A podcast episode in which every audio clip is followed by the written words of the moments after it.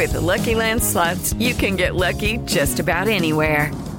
This is your captain speaking. Uh, we've got clear runway and the weather's fine, but we're just going to circle up here a while and uh, get lucky.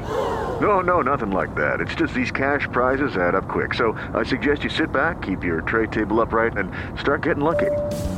Play for free at LuckyLandSlots.com. Are you feeling lucky? No purchase necessary. Void where prohibited by law. 18 plus terms and conditions apply. See website for details. Siete en punto, panorama informativo 88.9, información que sirve. Yo soy Alejandro Villalbazo en el Twitter, arroba Villalbazo13.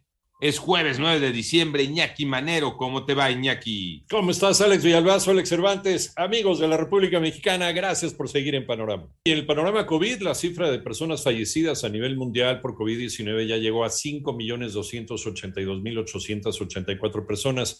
El número global de casos alcanza los 267.994.154, de acuerdo con los datos de la Universidad Johns Hopkins. La Organización Mundial de la Salud avaló reforzar los esquemas completos con la vacuna AstraZeneca, que tiene una eficacia de 92% ante la variante Delta. La pandemia en México la tiene Moni Barrera. Con el reporte de 3.215 nuevos contagios en un día, suman ya 3.908.534 casos de COVID en el país. Además, se notificaron 292 fallecimientos más en las últimas 24 horas a causa de COVID-19, con lo que la cifra total de decesos llega a 295.893. A través del boletín técnico, la Secretaría de Salud informó que en los últimos 14 días, 19.865 personas presentaron signos y síntomas. Se consideran casos activos y representan el 0.5% del total. Asimismo, el número de casos estimados disminuyó 14% en comparación con la semana anterior. En 88.9 Noticias, Mónica Barrera. En el panorama nacional, el líder del extinto cártel de Guadalajara, Miguel Ángel Félix Gallardo, el jefe de jefes, podría purgar su pena en prisión domiciliaria debido a sus condiciones de salud. Esto lo señala el director general del Sistema de Prevención y Reinserción Social, Antonio Pérez Juárez.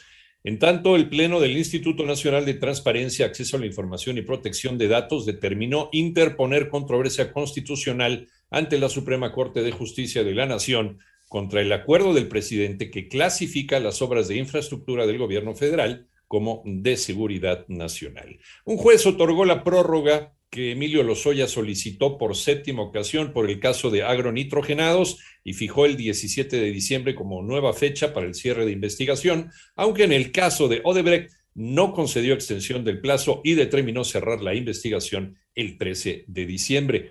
Y el Pleno del Consejo de la Judicatura Federal destituyó e inhabilitó por cinco años a un magistrado federal por conductas relacionadas con hostigamiento sexual.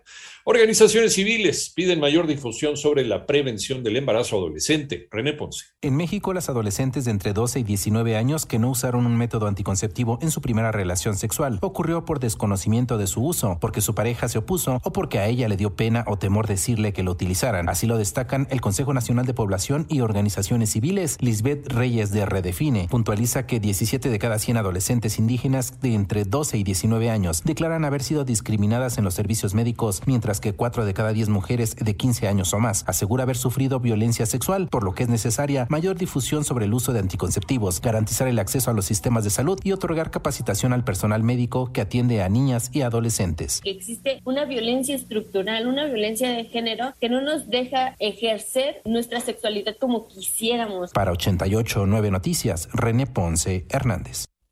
En el panorama internacional, la Casa Blanca adelantó que el presidente de los Estados Unidos, Joe Biden, llamara a los miembros de la Organización del Tratado del Atlántico Norte para discutir la situación de Ucrania. Y el Papa Francisco lanzó un llamado a ser empáticos con los migrantes al señalar que ante la situación que vive el mundo no puede callar ni mirar para otro lado.